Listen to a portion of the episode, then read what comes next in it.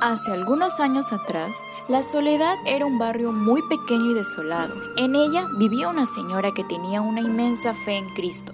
Tanta fue su fe que en un día este se le apareció frente a sus ojos. No creerás que sucesos pasarán después de aquel encuentro entre ambos personajes. Por ello, quédate aquí con nosotros a disfrutar de esta escalofriante historia en Hatun Karu, Leyendas y Mitos del Perú.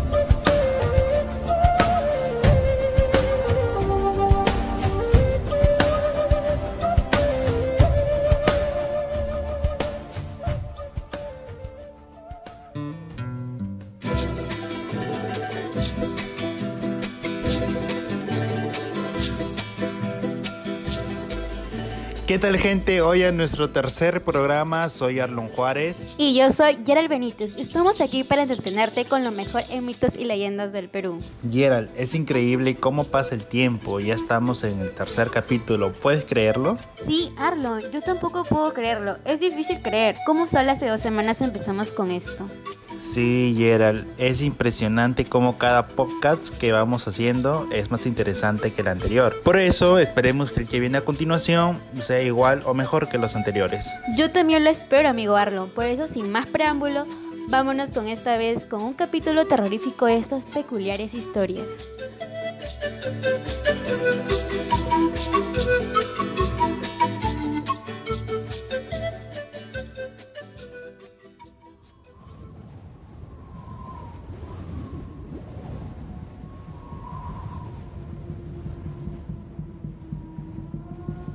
Cuenta la leyenda que antes existía un pueblo llamado La Soledad.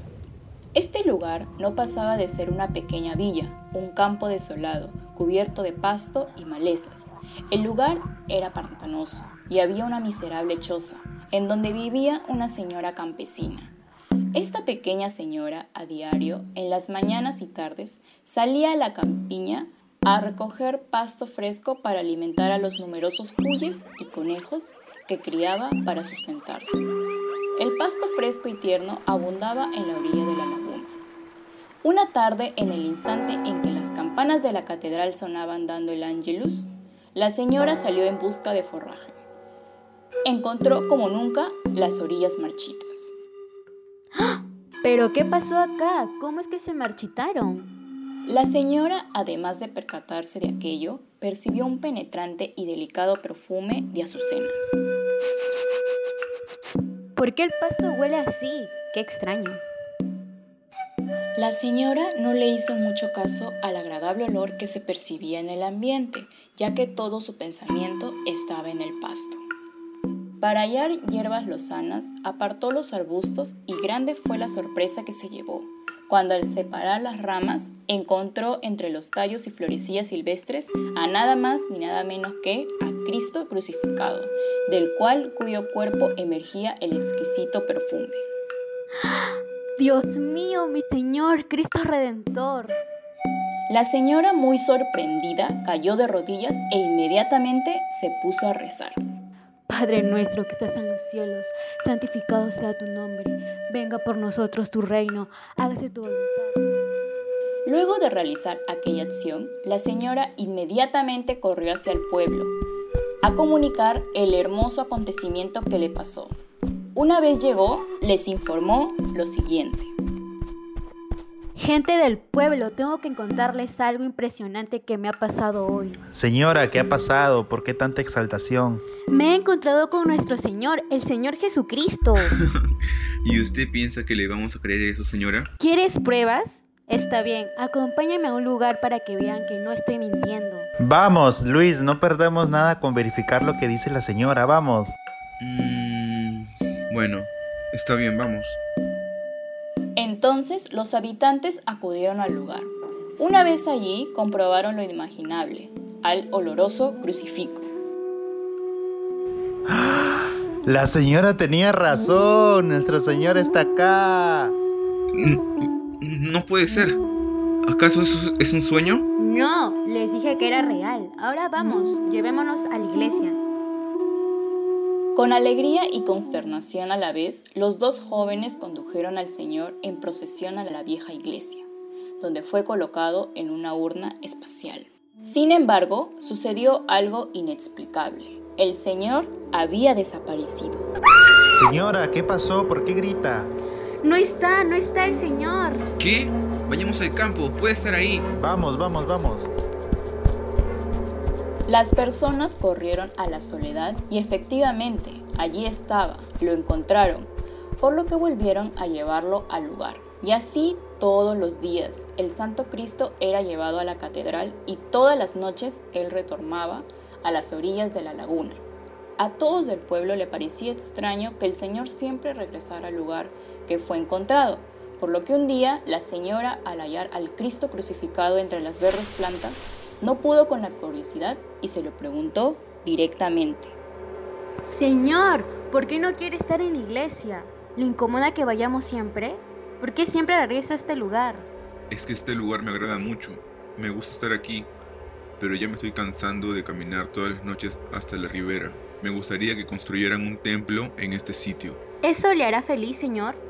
Por supuesto que sí. Está bien, señor, se lo diré al pueblo. La señora transmitió el encargo del Señor a todo el pueblo, y así los ciudadanos procedieron a primero levantar una ermita donde fue colocada la imagen y como el lugar era solitario y triste, el Señor fue llamado el Señor de la Soledad. Con el transcurrir del tiempo fue construida una iglesia en cuyos alrededores los pobladores levantaron sus casas. La laguna se secó y en el centro de su lecho fue puesto el altar mayor, en cuya urna fue depositada la imagen del Señor. Desde ahí el Señor se convirtió en lo más sagrado del pueblo de la soledad.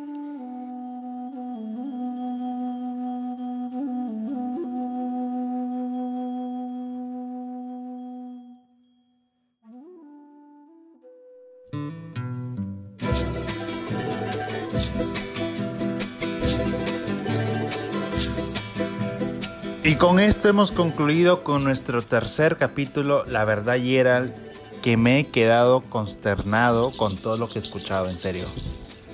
Sí, Arlon, yo también. Te cuento que estoy investigando un poco de esta leyenda y es algo que no nos ha mencionado nuestra queridísima narradora. Es que se dice que un día un orgulloso capitán se había burlado del Señor de la Soledad y para demostrar su valentía todo ebrio se acercó al alta mayor y con su espada desgarró toda la imagen. Ya. ¿Y qué pasó después? Pasó algo que ni tú te lo crees, y es que la hoja afilada que había quedado en la imagen rasguñó todo el hombre del Señor de la Soledad. Obviamente el militar y sus compañeros se sorprendieron por eso, pero más lo hicieron porque de la nada en la herida empezó a brotar sangre viva.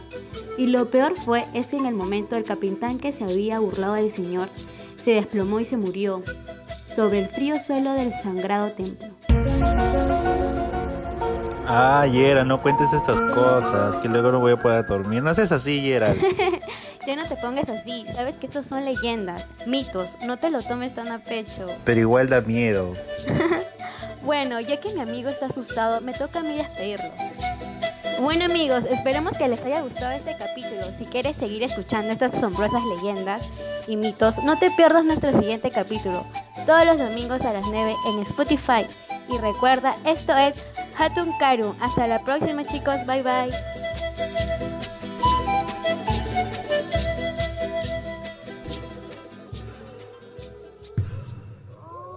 El Muki es un pequeño duende que vive en el interior de las minas. Muchos dicen que entorpece el trabajo de los mineros, ya que le atribuyen la responsabilidad de extraños ruidos y la aparición y desaparición de diversos minerales. Todo esto y mucho más en Karu Leyendas y Mitos del Perú.